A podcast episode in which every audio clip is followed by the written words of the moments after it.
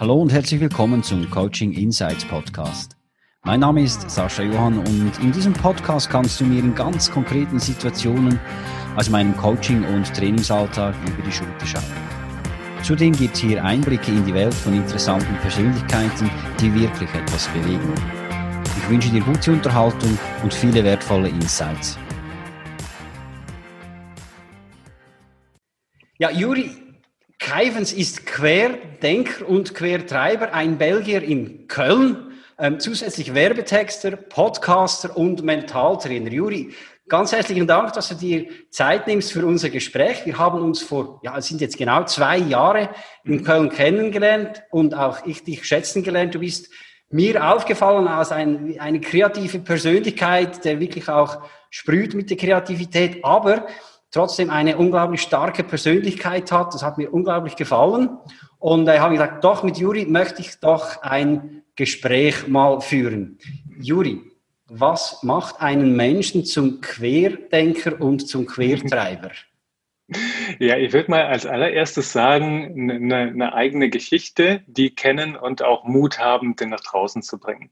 Also Querdenker in erster Linie, weil ich Spaß habe an frischen Gedanken, an frischen Ideen, komme aus der Werbung, bin auch künstlerisch angehaucht, ne, als, als Texter, als Musiker und Quertreiber, weil ich halt auch Spaß habe, diese Ideen nach draußen zu bringen und überall da, wo so fest verkettete Denkstrukturen sind, die aufzulockern und mal neue Gedanken mit reinzuwerfen, weil ich merke immer da, wo, wo, wo es feste Denkmuster gibt, gibt es auch immer wieder Menschen, die damit zu kämpfen haben, die damit nicht so gut klarkommen oder die Potenziale klein halten. Und wenn wir da anfangen, so ein bisschen dran rumzudrehen an diesen Denkmustern, auch mal sagen, muss das denn überhaupt sein oder geht das anders, dann entsteht was Neues, dann entsteht auch in den Menschen nochmal so Aufbruchenergie und ähm, dann entstehen schöne Sachen, dann entsteht Neues, Innovation. Mhm.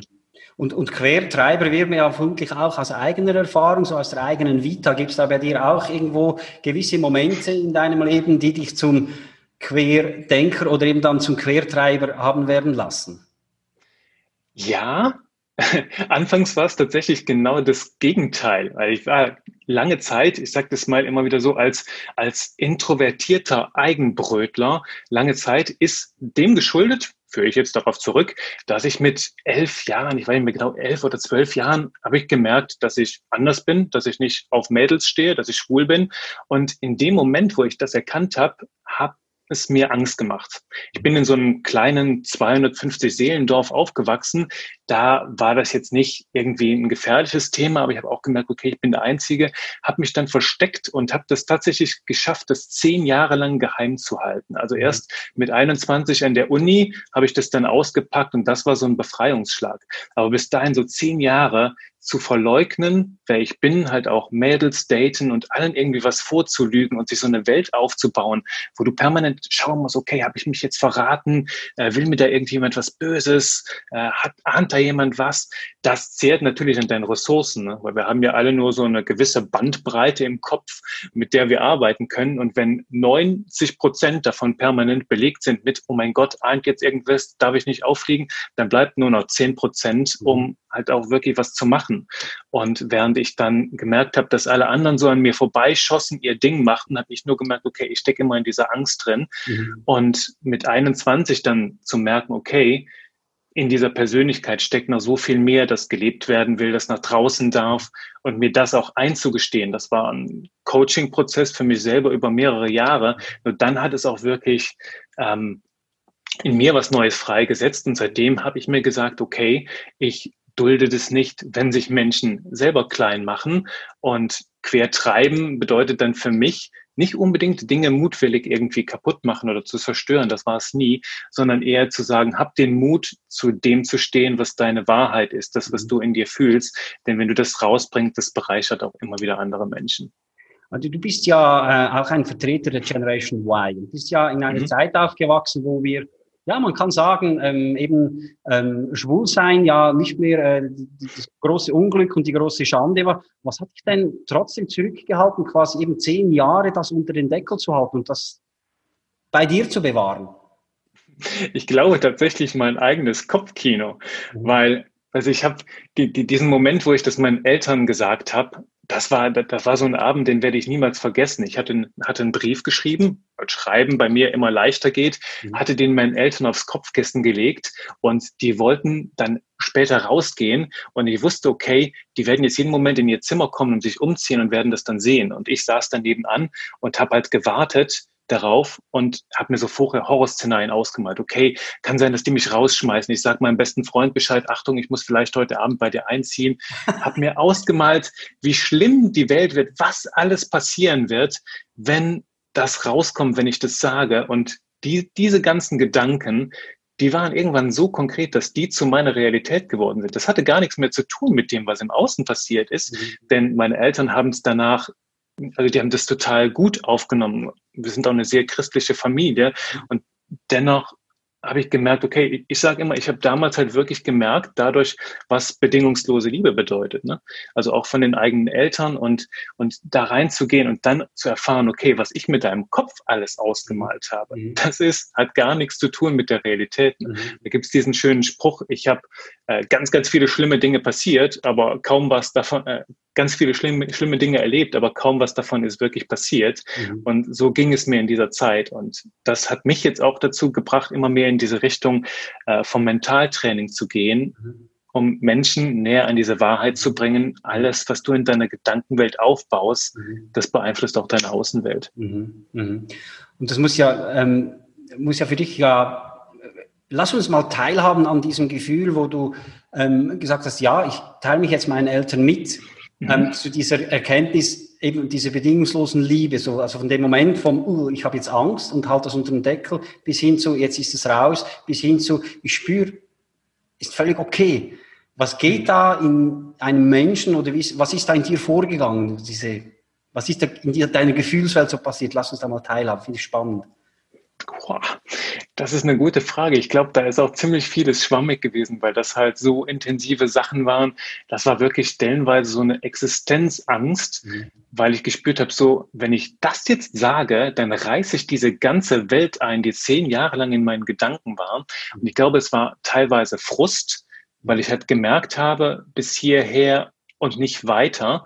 Also ich, ich, ich sehe das immer so schön als so eine Waage. Ne? Du hast auf der einen Seite die Angst, oh mein Gott, was kann passieren jetzt, äh, wenn, wenn das rauskommt und auf der anderen Seite halt aber auch, oh mein Gott, ich spüre, das sind so viele Potenziale, da muss doch mehr sein im Leben. Mhm. Und irgendwann ist das halt so gekippt. Ne? Und da war diese Freude, diese Sehnsucht daran, auch das Leben zu leben, mhm. da, das irgendwo auch in mir drin steckt, mhm. das wurde größer als die Angst. Und ich mhm. glaube, ich habe irgendwann zu mir gesagt, ich bewusst war dahinter, ich entscheide mich jetzt für mich selbst mhm. und war auch in dem Moment bereit, die Konsequenzen dafür zu ziehen. Mhm. Aber halt auch einfach, weil dieses Gefühl, das nicht länger mitmachen zu können, das wurde so groß, mhm. dass es gekippt ist. Und ich hatte in der Zeit auch ab in der Uni, das war halt eine ganz neue Welt, ne? da war ein komplett anderer Menschenschlag, ganz andere Denker und ich war da in einem Umfeld drin, ähm, das mir nochmal Mut gemacht hat. Da war eine sehr viel größere Offenheit und ich glaube, da habe ich schon gespürt, okay, bei den Leuten ist das total okay, das interessierte die meisten nicht mehr. Die meisten sagen, okay, ey cool, das ist ja mal was Neues, kannte ich noch nicht, finde ich total faszinierend, mhm. ähm, jetzt mal jemanden kennenzulernen, der tatsächlich schwul ist und das nicht irgendwo im Fernsehen zu sehen. Cool, freut mich. Mhm. Und das war dann auch auf einmal dieses Umfeld, das mir Mut gemacht hat, wo ich gemerkt habe, hm, irgendwie stimmt das gar nicht so was in meiner Innenwelt passiert mhm. mit dem, was ich jetzt hier außen als Feedback kriege. Und ich glaube, das hat auch den ganzen Prozess unterstützt, dass das Umfeld sich verändert hat und mhm. daraus halt auch die Energie kam, mhm. diesen Schritt zu gehen. Und wie es danach war, war wirklich so ein war wirklich so ein Geschenke auspacken. Ne? Also es gab noch viele Freunde, die mich in der Zeit begleitet haben, die sagt, das war eine, eine, Umwandlung von Menschen. Also ich habe plötzlich andere Klamotten getragen, ne? vorher alles so, so schlabberig, nerdig und dann auf einmal ja, kennst du ein bisschen klischeehaft, körperbetonter. Dann kamen auch plötzlich Designerklamotten, hat mir einfach, hat mich auch nach außen plötzlich mhm. anders verkauft, weil das halt so das war, was ich gefühlt habe. Mhm und habe halt auch sehr, sehr viel direkter erzählt, wie ich mich fühle, was in mir vorgeht, weil ich gemerkt habe, okay, das ist, das ist, das ist gut. Und diese direkte Art und Weise, diese Wahrheit, die du spürst, die du fühlst, nach draußen zu bringen, das kommt bei sehr vielen Menschen gut an. Mhm. Weil wir gerade auch in einer Zeit leben, was ich sage, das immer, es gibt so viele Fassaden, Maskeraden da draußen auf, in den sozialen Medien. Jeder versucht, sich irgendwie von der Seite zu zeigen, die er vielleicht nicht 100 Prozent ist. Und das ist sowohl für andere schade, weil niemand halt wirklich spürt, okay, wer ist denn der Mensch hinter der Maske? Mhm. Und halt auch für dich selbst hinter der Maske schwierig, weil das braucht ja auch wieder Energie, ne? Mhm. dieses Bild aufrechtzuerhalten. Mhm. Und wo ich gemerkt habe, wenn du diesen ganzen Zirkus mal einfach beiseite lässt, mhm. beiseite packst und einfach dein Ding lebst, dann entsteht so viel Cooles, weil du brauchst nicht länger in deinem Kopf zu sein. Du kannst es einfach aus dem Gefühl heraus leben, mhm. bist dadurch sehr viel schlagfertiger, kreativer und du kommst halt viel cooler an bei den Menschen, weil die halt spüren, wer ist das dahinter. Ne? Das mhm. ist halt das Thema Verletzbarkeit. Ne? Mhm. mhm. Ja gut, eben da hast du ja sehr lange auch mitgekämpft, über zehn Jahre. Mhm. Äh, die Verletzbarkeit eben auch hinter einer Fassade also selbst auferlegten Fassade getragen. Und dann eben der große Moment, wo du deinen Eltern geschrieben hast. Ich möchte hm. so einen kurzen mit dem Stichwort einen Switch machen ähm, zum Schreiben als solches. ganz großen Qualitäten auch. Ähm, du bist, du bist Werbetexter, aber du bist nicht ein Werbetexter. Ähm, du hast zwar früher für Unternehmungen in Marketingabteilungen gearbeitet und so weiter, hast mir dann in Köln damals erzählt, ja, irgendwann war das halt nicht mehr so unbedingt ähm, die absolute Erfüllung. Und du bist jetzt eben nicht heute nicht einfach ein Werbetexter, sondern du begleitest eben textisch oder du arbeitest mit ähm, Coaches, mit Trainern und so weiter zusammen. Also du schaust, dass eben diese Texte nicht einfach nur aus dem Füller raus, sondern eben auch aus dem Herzen kommen. Und äh, wie gehst du da vor? Was, was, wie ist dein Ansatz, dein Arbeitsansatz, dass eben diese Coaches so wahrgenommen werden, wie es eben sein soll? Ja. Da kommt, kommt einiges zusammen. Also ich habe das Ganze studiert, Germanistik, Anglistik und bin dann erstmal in die Werbung rein. Und da geht es ja immer darum, die eine kreative Idee zu finden. Nur in den, gerade in den letzten zwei Jahren bin ich immer mehr so in Richtung Verkaufspsychologie gegangen, also verkaufspsychologisch motiviertes Texten. Und daraus habe ich so diesen Ansatz genommen zu gucken, gerade bei, bei Coaches und Speakern geht es ja sehr viel um die Persönlichkeit dahinter mhm. und mich in die Menschen hereinzufühlen, zu schauen, wie machen die das, warum machen die das und was sind die Überzeugungen, die dahinter steckt, mhm. dafür ein Gefühl zu kriegen, das erstmal in einen Stil, in eine Sprache zu packen mhm. und dann halt ganz direkt, ohne Umschweife herauszuformulieren für die Zielgruppe. Also es kommt immer darauf an, ähm, wen, wen möchten die erreichen, was ist das gerade für ein Bereich und was ist die zentrale Botschaft. Und es, es sagen mir immer wieder meine Kunden, dass sie kommen auf mich zu und denken, okay, die erzählen mir jetzt ein bisschen was und dann schreibt der schon irgendwie so einen tollen Text dahin und dann ist es fertig. Nur die meisten haben mir zurückgemeldet, dass das Texten mit mir halt auch so eine Art Coaching-Prozess ist. Ne? Mhm. Also ich ich sage immer, ähm, viele, viele sagen, das Texten ist halt nur so ein Handwerk, ne? der setzt dich dahin und der kann gut mit Worten, nur Klar kann ich etwas dahin zaubern, was toll klingt, was super gut sich liest, nur ob das dann auch deine Realität ist, ob das auch wirklich das ist, was die Menschen dann erleben, das ist so eine andere Sache. Mhm. Und mein Anspruch ist halt immer, dass die Texte auch den Menschen repräsentieren, der dahinter steckt. Das heißt, mhm. das Gefühl, das du beim Lesen bekommst, das hast du auch später in der Zusammenarbeit mit dem Menschen, mhm. weil gerade als Coach oder Speaker bist du ja nicht irgendwo ganz weit weg hinter den Kulissen, sondern du bist im Eins zu eins Kontakt. Mhm. Und spätestens da merken die Menschen, ob dein Marketing, ob deine Texte auch zu dieser Persönlichkeit passen. Mhm. Ähm, darum geht's da halt, stelle ich sehr viele Fragen, manchmal auch Fragen, die durch noch keiner gestellt hat, nicht mal Coaches. Und dann kommen da ganz schöne Aha-Effekte so rein. Also ich habe jetzt mhm. eine Kundin zuletzt, die gesagt hat, ach, ich wusste gar nicht, dass es bei mir darum und darum geht. Ich dachte immer, das ging um, um das Thema und um das Thema. Und auf einmal entsteht dann so ein roter Faden. Aber das ist mein, mein Ansinnen. Ich lasse die Menschen dann erstmal sprechen mhm. und dann mit der Zeit weiß ich, wie das bei mir passiert, aber dann kommt dann, entsteht so ein roter Faden und ich denke, okay, das passt da zusammen, das dockt da an und so entsteht daraus eine Geschichte, die sich dann auch durch alles zieht. Ne?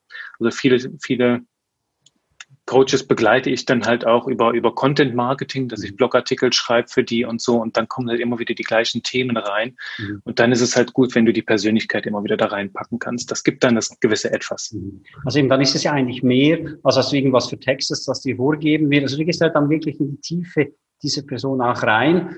Ähm, jetzt diese Kundin, das hört sich schon fast wie eine, ich sage jetzt nicht neu, aber ein, ein kleines Stück auch Repositionierung an.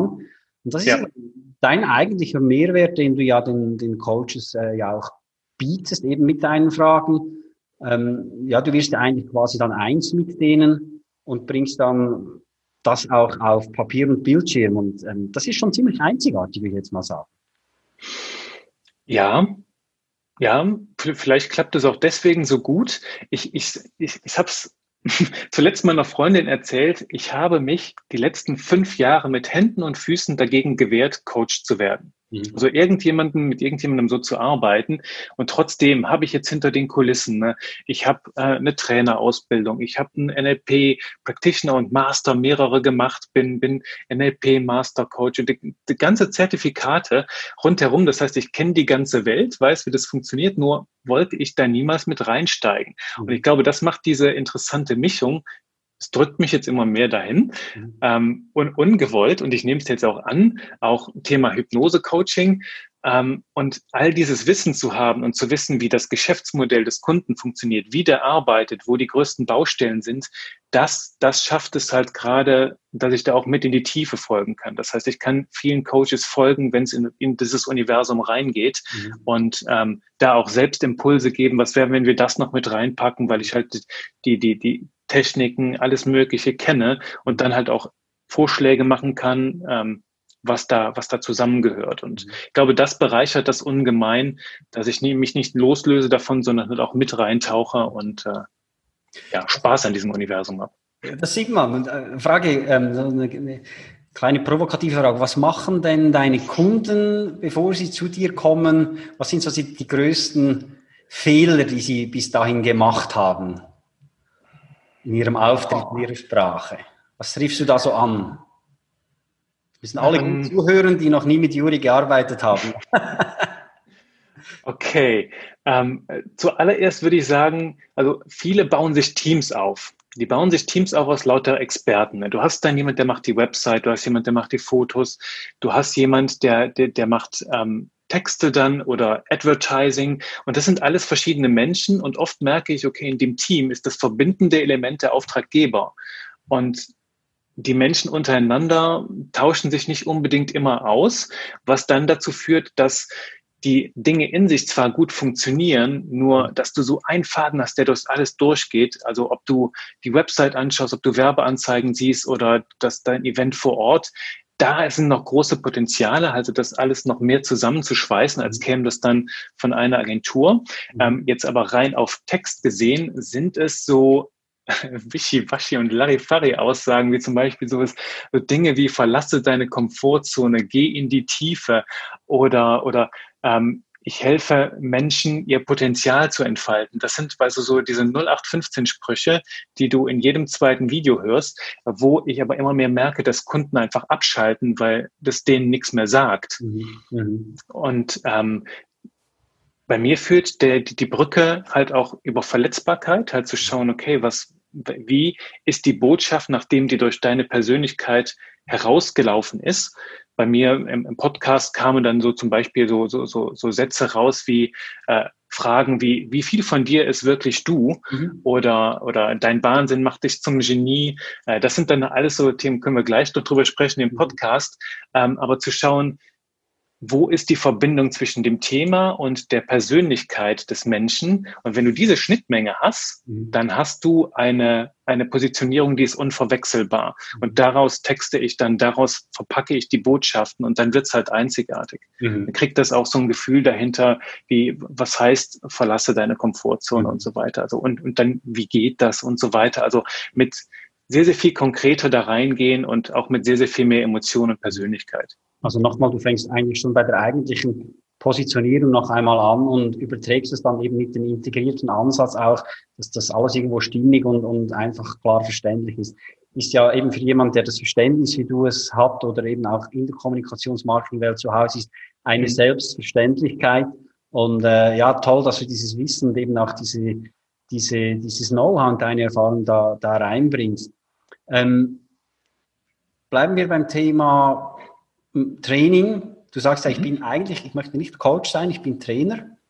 Ähm, du bist mhm. Mentaltrainer. Ja, ja. Steht ja auch ähm, bei dir, also gut, es steht auf der Website, steht Speaker, Coach und Trainer. Ähm, wer kommt, mit was für Menschen arbeitest du sonst noch? Also eben, du wir haben gesehen, du arbeitest mit den Coaches im Bereich von Texting bis hin auch Plus-Positionierung. Mhm. Was für Menschen kommen sonst noch zu dir, wenn es um eben das Mentale geht, wo du jetzt wirklich sagen kannst, da bin ich der Richtige? Mhm. Ähm, ich habe sehr viel zu tun tatsächlich mit Kreativschaffenden. Das mhm. ist jetzt auch wieder da, wo ich unterwegs war. Ob das jetzt Musiker sind, ob das Künstler sind, neue Illustratoren oder auch andere Texter, ähm, wo es sehr viel, findest du auf meiner Website, um Kreativtraining geht. Ne? Mhm. Also ich habe auch lange Zeit jetzt vor Corona ähm, Kreativtrainings in Unternehmen gemacht und mhm. in anderen Organisationen. Das waren dann in Gruppen. Das macht mir halt Spaß, so das Thema Kreativität mal von der anderen Seite zu zeigen. Mhm. Ähm, aber dann im, im, im Coaching, im Training geht es halt schon darum, dann halt auch Blockaden zu durchsprechen. Mhm. Ähm, bei vielen, besonders Kreativen, ist es oft so eine Mischung aus Motivation, Selbstvertrauen, Selbstwert, halt auch Wert der eigenen Arbeit, dass der aus dir herauskommt, gerade als Künstler und dass du dich nicht zu sehr auf Beurteilungen von außen konzentrierst. Ähm, das sind tatsächlich jetzt so vorwiegend die Menschen, mit denen ich arbeite. Mhm.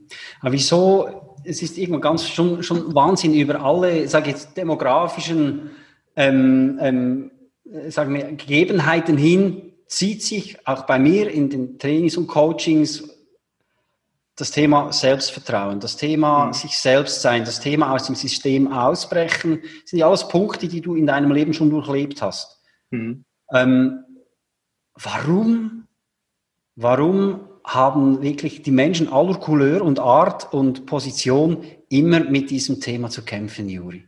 Was, wo liegt hier der Haken? Ah, dem, dem Mysterium bin ich gerade tatsächlich auf der Spur. Ja. Ich habe ja selbst damit zu tun gehabt. Mhm. Ähm, ich habe eine Sache ganz krass gemerkt, wenn ich mir so verschiedene Kulturen anschaue, dass wenn ich dir jetzt zum Beispiel die Frage stelle, Sascha, findest du dich selbst schön? Mhm. Findest du, dass du ein hübscher Mensch bist? Dann kommt bei vielen so, die, die erstmal so eine, ähm, wie, wie nennt man das, so eine, so Rechtfertigungshaltung. Weil ich den Eindruck habe, so im deutschsprachigen Raum musst du erstmal sagen, warum hast du überhaupt das Recht, dich schön zu finden? Ist das überhaupt okay so? Oder wer gibt dir das Recht, dich als dich Experte zu nennen? Oder warum machst du Coaching? Hast du da zehn Jahre Erfahrung? Und du musst für alles immer wieder dich, dich selbst beweisen, weil das Umfeld das sonst nicht abkauft. Und in Amerika äh, ist man zumindest viel mehr so, dass die Menschen sich präsentieren und da auch mehr Anerkennung unterwegs ist. Und ich glaube, das macht so ein bisschen unsere Kultur. Wir sind halt sehr kritische Denker und wir lassen uns auch nicht auf alles ein. Das zeigt sich bei uns. Ähm, das ist vielleicht kulturell so ein bisschen bedingt. Von der anderen Seite merke ich halt aber auch, dass es mit den Medien, die wir so haben, wenn du halt Instagram reinschaust in eine hochglanzpolierte Welt, die kann ganz schön einschüchtern. Ich Künstler habe, die dann sagen, ja, du, ich schaue mir bei Instagram die Werke von anderen an, die haben so geile Sachen und die produzieren ja permanent und die sehen immer so gut aus und ich dagegen hier in, in meinem Schlapperpulli und so und ich muss ja richtig hart arbeiten für meine Resultate, das fällt mir nicht so leicht. Wenn ich dann sage, das ist das ist alles Fassade. Also diese ganzen Welten, die wir da nach draußen zeigen, mhm. ähm, wir haben ja immer Tendenz, das, was nicht so gut ist, einfach so unter den Teppich zu kehren und das, was toll ist, das kommt dann nach draußen. Und wenn dann andere Menschen das sehen mhm. und die abkaufen, so von wegen, ja, die anderen, die machen ja nur tolle, geile Sachen, die verstecken aber die Negativseiten, dann entsteht so ein extremer Leistungsdruck. Mhm. Und ich glaube, dass der auch dafür zuständig ist, dass wir immer mehr so an uns selber nagen. Und mein, mein Rezept dafür ist halt immer wieder dem Ganzen mit Verletzbarkeit zu begegnen. Mhm. Zu sagen, hey Leute, ich habe ähm, äh, zum Beispiel meine, meine erste Podcast-Folge, da habe ich drei Tage lang dran gearbeitet. Ich habe die zehnmal aufgenommen und fand die immer scheiße. Und am Ende klingt das so total souverän. Nur natürlich sage ich da keinem, dass ich dahinter irgendwann dreimal auf den Tisch geschlagen habe und das Ganze gegen die Wand fahren sollte. Das soll ja keiner wissen. Es sollen ja alle denken, dass ich der, der super, der super Typ bin und das einfach so aus dem Ärmel schüttle. Und wenn wir da mehr zu Verletzbarkeit stehen, auch zeigen, wie sieht's hinter der Kulisse aus und ähm, vor allem auch Fehler eingestehen. Und damit meine ich halt auch wirklich zu sagen, boah, nach außen hin wirkt das alles so einfach, nur hinter den Kulissen habe ich halt manchmal echt scheiß Angst. Und manchmal geht's auch gar nicht. Und das sagen mir halt auch große Speaker, ist dir wahrscheinlich auch passiert, Leute in dem Bereich, die jeden, jeden zweiten Tag auf großen Bühnen stehen, mhm. die uns dann sagen im Seminar, ja, weißt du, ich habe immer noch oft eine scheiß Versagensangst und ich habe immer noch Schiss, auf diese Bühne daraus zu gehen und mir geht's eine Stunde davor schlecht und trotzdem mache ich das. Und wenn wir das mehr nach draußen bringen, wenn wir das kommunizieren, dann hilft das auch anderen zu sagen, ach, okay, diese Welt da draußen, die ist gar nicht so und ach, das ist ja gar nicht alles so echt, was die da tun und dann bin ich ja eigentlich total richtig, so wie es mir geht. Und dann entsteht auch sofort ein anderes Selbstvertrauen, ein anderes Selbstbewusstsein, mhm. wenn wir hinter diese Fassade schauen. Und ich sage da immer so schön, reiß, reiß der Welt die Maske ab, guck mal dahinter und dann erkennst du, dass du genauso richtig bist, wie du bist. Ja, es ist, ist vermutlich halt auch schon so, eben wie du, wie du sagst, wir, wir schauen äh, die, die, die, die guten, erfolgreichen, schönen und reichen an und messen uns mhm. damit kennen aber äh, die Welt hinten, ähm, hinter eben der Maske und als solches kennen wir ja nicht. Die ist vermutlich oftmals vergleichbar mit dem, was wir ja auch erleben. Und ähm, das ist auch eine deiner Botschaften, sage ich mal, ist ja, wie viel von dir ist wirklich du? Mhm. Äh, wie viel wie viel von dir ist wirklich du? Das ist ja sowas. Das ist eine Hirnfick-Frage, ja. Muss ich zweimal noch einmal so mir über die Zunge ähm, gehen lassen. Ja, ja. Du, das, im Grunde genommen geht es darum zu schauen, von all dem, was du tust, wie du dich anziehst, wie du dich verkaufst, welche Frisur du hast, mit welchen Worten du dich ausdrückst, mit welchen Menschen du dich aufhältst, ganz vieles davon wächst und entsteht ja im Laufe des Lebens, ne, durch Erfahrungen, durch Dinge, die wir beobachten und nachahmen. Und irgendwann hat sich dann so ein Leben da zusammengebaut. Du hast auf einmal einen Job, bist auf einmal in einer Beziehung, äh, lebst ein Leben um dich herum und denkst auf einmal so, huch, wie ist das denn passiert? So in diesem Moment des Aufwachens. Ähm, ist das jetzt alles wirklich so, wie ich mir das erträume? Oder kann ich da vielleicht mal ein bisschen was verändern oder vielleicht doch mal in eine andere Richtung bringen? Mhm. Denn ich meine, ich habe das selbst erlebt. Bei mir ging das vom, vom Abi ins Studium rein, weil klar, äh, natürlich studierst du, wenn du es kannst, wenn du die Mittel hast. Klar, ich wusste zwar nicht was, bis zum ersten Tag, wo ich dann da saß und dann auf einmal steckst du da drin und nach dem Studium, das verging wie nur was. Dann kam auf einmal ein Angebot von einer Dozentin, hey, du kannst da in einen Konzern einsteigen. Ich, ja, super, komm, gehen wir darüber. Ähm, bin dann nach Aachen gezogen und weißt du, auf einmal stecke ich dann fünf Jahre in diesem Job und habe mich ehrlich gesagt keine Sekunde lang gefragt, hey, ist das denn wirklich das, was ich mir für mich wünsche? Und das ist eine Frage, die braucht sehr viel Mut. Mhm. Denn wenn die Antwort nicht aus vollem Herzen ja ist, dann weißt du, du hast eine Baustelle und dann kommt der Lebensauftrag. Und das ist halt das, wohin die Frage geht, wie viel von dir ist wirklich du? Also wie bewusst gestaltest du dieses Leben? Mhm. Und das sage ich halt auch immer ganz gern als Kreativitätstrainer. Ähm, wir wollen immer alle kreative Ideen, ähm, alles um, um, uns herum kreativ Unternehmen ausbauen und so. Und dabei vergessen wir schon mal, dass unser eigenes Leben die kreativste, schönste Schöpfung ist, die wir gestalten. Mhm. Und mit dem Mindset mal ranzugehen, hey, mein Leben ist ein kreatives Kunstwerk. Äh, ich kann das jetzt jederzeit so gestalten, wie ich es schön finde, so ein bisschen wie Pippi Langstrumpf. Das gibt auf einmal so ein ganz anderes Mindset. Mhm. mhm. Und darum sage ich auch, eine meiner bewegendsten Podcast-Folgen war bisher ähm, das Thema der, der Tod als Sparringspartner, mhm. wo ich den Tipp gebe, hey, ähm, betrachte dein Leben doch mal vom Ende. Also wenn du jetzt sagst, ähm, heute, was weiß ich, in, in zehn Jahren geht es zu Ende. Was willst du dann, oder zehn, sagen wir, wir werden alle jetzt mal so 100. Was willst du dann erlebt haben? Wirst du dir dann sagen, ja, ich habe jetzt so eine scheiß Zeit, ähm, aber später, wenn ich dann 70 bin, mhm. werde ich mich freuen, wenn ich sagen kann, ja, du damals, da konnte ich was machen, aber ich habe es nicht riskiert. Ich bin mhm. lieber, habe einen sicheren Weg gesucht, das war ja viel besser. Mhm. Nee, du wirst dann sagen, hätte ich gut, hätte ich das und das und das. Mhm. Und ähm, Darum finde ich diese Idee, den Tod quasi als Coach zu nutzen, mega läuternd und heilend, wenn es darum geht zu, zu wissen, was will ich für mein Leben und sich diese Fragen zu stellen, bevor es zu spät ist. Weil ich glaube, viele Menschen so am, am Lebensabend, wenn du dann merkst, oh, eigentlich wollte ich doch so viel, dann schmerzt es.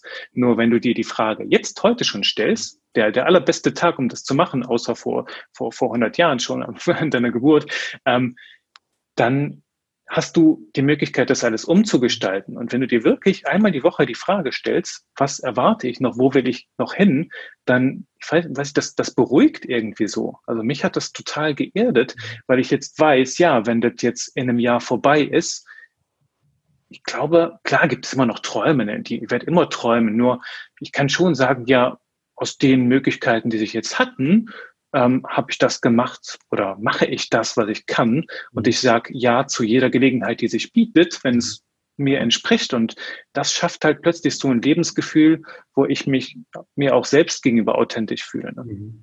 Ja, kann ich mir äh, sehr gut vorstellen, respektive ich kenne das absolut. Ich denke mal auch diesen, eben diesen Blick vom Totenbett ins, in, mhm. ins Heute, das ist schon, ich arbeite in meinen Coachings auch mit diesem Ansatz, zwischendurch, das äh, mit dem Tool eben Leben und Tod. Und das berührt, mhm. das hast du auch erfahren, das berührt die Menschen ja ungemein. Also irgendwo sich ja. mal vorzustellen, irgendwo ähm, und dann irgendwo den, den Moment zu reflektieren. Und ich, ich genau das, was du sagst, eben so das, das Ding zu machen oder sich mal auch zu reflektieren, das sehe ich vor allem auch bei meinen Klientinnen und Klienten, die sind ja in Größenordnung so Generation X, weißt du, zwischen 40 und 55 äh, ja, halbes Leben vorbei oder noch vor mir und so weiter.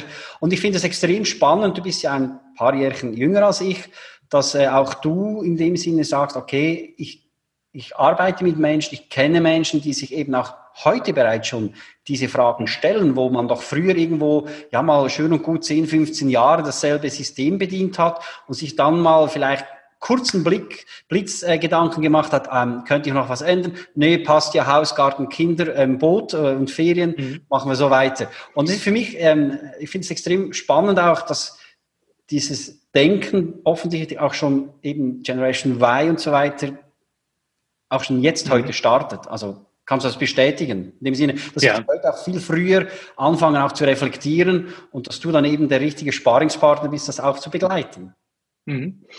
Ich, ich würde sagen, ich glaube, da, da, das ist gerade erst der Beginn von einer Bewegung, weil ich für mich immer mehr spüre, auch unsere Arbeitswelt verändert sich. Ne? Also du, du bleibst jetzt halt auch in unserer Generation nicht mehr zehn Jahre am, am, am gleichen Fleck, ähm, oft nicht mal mehr fünf Jahre, das wird immer kürzer. Und ich merke halt auch immer, weiß ich, wer es mir mal gesagt hat, ähm, aber irgendwie sind wir ja alle selbstständig. Ne? Selbst wenn du in einem Angestelltenverhältnis bist, du bist trotzdem selbstständig. Es liegt in deiner Verantwortung zu sagen, okay, äh, wie bilde ich mich weiter? Wie investiere ich mich in, in mich selbst? Und wie sorge ich dafür, dass ich halt noch einen Wert für die Gesellschaft behalte? Mhm. Und du planst, bist quasi Architekt deines Lebens. Das meine ich damit. Und ich glaube, dass gerade jetzt die jüngeren Generationen merken, wir werden vielleicht nicht, wir werden jetzt ganz gewiss in den nächsten Jahrzehnten in den Genuss kommen, nicht mehr acht Stunden am Tag arbeiten zu müssen, weil unsere Welt sich so weiter automatisiert ähm, und, und so krass verändert, dass wir jetzt das Geschenk haben, mit unserer Zeit auch andere Dinge anzufangen. Das ist einerseits natürlich total beflügelnd für Menschen, die sagen, okay, ich brenne darauf, mehr Zeit zu haben, weil ich immer beschäftigt bin, immer Ideen habe. Und andere denken sich, geht natürlich einher mit, mit, mit Verantwortung. Ne? Weil Freiheit ist halt immer so ein Verantwortungsthema. Okay, wenn, wenn jetzt da draußen keiner dir mehr sagt, was du den ganzen Tag zu tun hast, dann darfst du das für dich selbst entscheiden. Und da beschäftigt, glaube ich, auch viele Menschen mit Fragen, die sie sich vorher noch nicht gestellt haben. Mhm. Mhm. Und darum, ich glaube, das spüren halt auch sehr, sehr viele junge Menschen, zu wissen, in meinem Leben wird es immer mal wieder große Veränderungen geben und wir dürfen lernen, damit klarzukommen und auch selbst mitzugestalten. Mhm. Und das ist, je nachdem, was du für ein Menschentyp bist, einerseits natürlich verlockend, andererseits aber auch echt eine, eine Herausforderung, eine Challenge, weil wir ja teilweise immer noch in diesem System aufgewachsen sind. Ich meine, meine Eltern haben ihr Leben lang den gleichen Job. Und wenn wir aus dieser Welt kommen, und jetzt aufbrechen in eine neue. Unsere Eltern werden das wahrscheinlich noch so zu Ende führen dürfen, wie sie es bisher machen. Doch bei uns, wir, wir, wir haben die, diese Prägung. Mhm. Wir sind quasi programmiert auf dieses Leben, wie es unsere Eltern gemacht haben, dürfen aber jetzt feststellen, okay, die Welt verändert sich so schnell, dass wir mit dieser Prägung nicht weit kommen und wir dürfen daran arbeiten. Mhm. Und das ist das ist, glaube ich, so die Challenge. Und ich glaube, dass ohne es begreifen zu können, wohin das geht, wie schnell das geht, spüren das trotzdem ganz viele junge Menschen, dass die Welt im Umbruch ist. Und Und, und, und wer sich persönlich in, in diesen Umbruch auch reinbegeben will, sich weiterentwickeln will, ich spreche ja nicht so gern von Veränderung, mehr von Weiterentwicklung ja, ja. weiter, ähm, der ist bestimmt bei dir wirklich an der richtigen Stelle. Ähm, wenn ihr von Juri auch noch mehr hören möchtet, da gibt es einen, einen, Podcast, wie sie auch Podcast, Genie und Wahnsinn. Mhm. Die gibt es auf mhm. Spotify, auf äh, Apple Podcast, also auf den gängigen äh, Plattformen, ja. werde ich selbstverständlich auch verlinken. Du hast den Y-Blog, da könnt ihr äh, mal so äh, euch reinlesen und, und schauen eben, wie Juris Schreibkünste euch dann wirklich leisten werden. Wenn ihr Coaches, Trainer äh, seid und das Gefühl habt, hm, ich gehe jetzt auch mal so einen Schritt weiter und gehe da wirklich mit einem Profi an die Sache ran, der eben in mich reinhört, mir auch Fragen stellt, die ich vielleicht noch nicht gestellt habe. Die Webseite genieundwahnsinn.de ist ebenfalls verlinkt. Wenn du dich weiterentwickeln willst, egal ob du Generation Y oder Z oder X bist, Juri ist der richtige Mann.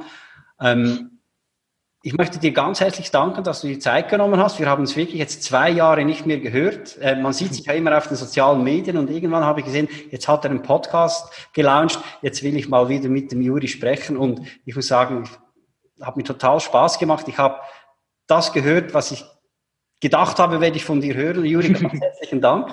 Es war extrem erfüllend, mit dir zu sprechen. Und bevor ich jetzt noch weiter spreche, das letzte Wort soll selbstverständlich dir gehören, Juri. Was gibst du denn den Menschen, die das jetzt hören und sehen, noch mit auf den Weg? Hm. Am liebsten die, die letzten Worte meines Podcasts, die gehen, trau dich du zu sein, trau dich deins zu machen. Also deine Persönlichkeit, umarm das einfach, das ist genau richtig und mach dein Ding aus dem Gefühl heraus. Bau nicht zu viel Masken, guck nicht zu viel, was das ganze sollen, müssen und dürfen da draußen ist. Denn solange du aus dem Herzen heraus weißt, das ist richtig, das ist meine Wahrheit, so fühle ich, gibt es Menschen, die können dazu eine Verbindung aufbauen. Dann entstehen die stärksten Verbindungen.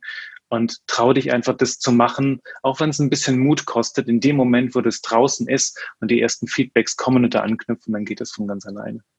Wunderbar. Ganz herzlichen Dank, Juri. Und alles, alles erdenklich Gute für dich. Bis bald. Danke dir. Jo. Tschüss. Ciao. Vielen Dank fürs Zuhören. Wenn auch du eine Antwort auf ein konkretes Thema suchst oder du dich selbst, dein Team oder deine Unternehmung weiterentwickeln möchtest, wende dich gerne an mich über meine Website saschajohann.com.